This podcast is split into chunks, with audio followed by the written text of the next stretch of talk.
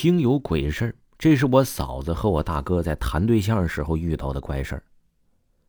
我那时候啊，我大哥呀就乐意骑摩托车去找我嫂子玩，每次回去晚了，哎，我那边的路灯啊就一直不亮，而且呢总感觉阴森森的，而且每次啊他就从他们家门口的二号就发车都能发动，但是呢这个车走到一号房立马就熄火了。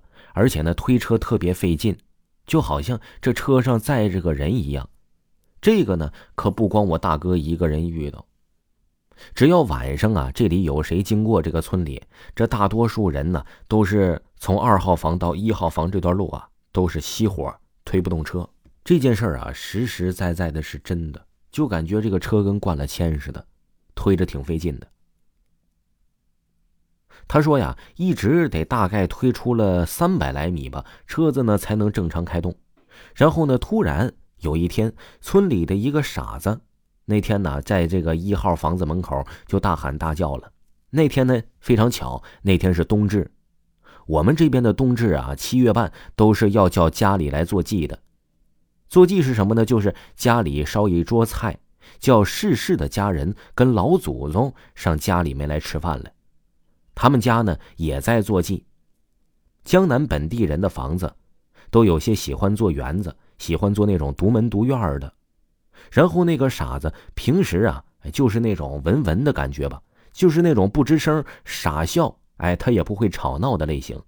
那天不知道怎么的，就逛到了他们那排房去了。门口啊，还有几个村里的老人在那唠嗑呢。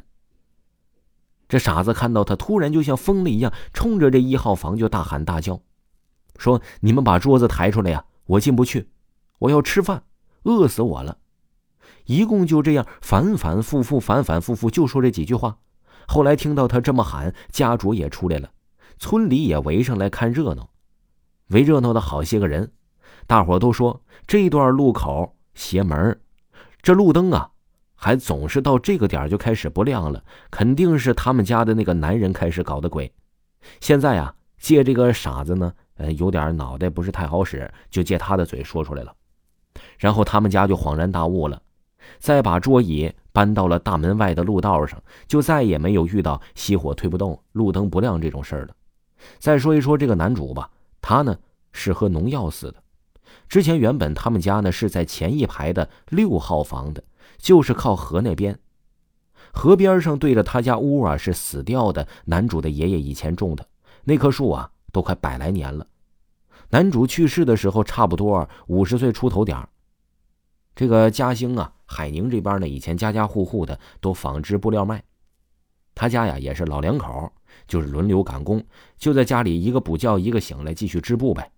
事发当天下午，轮到男主下楼换他老婆去休息那会儿啊。就出事了，他老婆睡醒下楼，就看到男主趴在桌子上，已经死了，桌上倒着一瓶农药，全村人都围过来，七嘴八舌的说这几天遇到他都挺正常，很好的呀，跟往常一样，咋就突然想不到这种话了呢？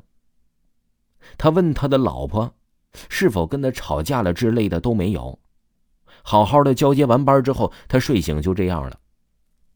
我们江南这边呢，有一种叫做观梦，就是找专门干的这个呀，把死去的亲人叫来附身在他身上，也可以跟他对话，问问他过得好不好，缺点啥给他烧点，也是对逝世的人的一种思念。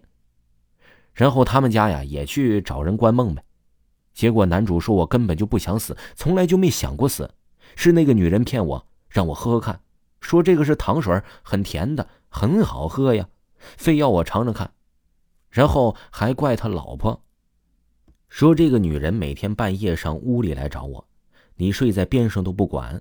他老婆就说你胡说八道，家里就我俩，哪儿来的什么女人呢？后来回去怎么想就怎么蹊跷，就找了这个师傅来看，结果呀，人家师傅说这是个狐狸精，看上他了，要把他带走。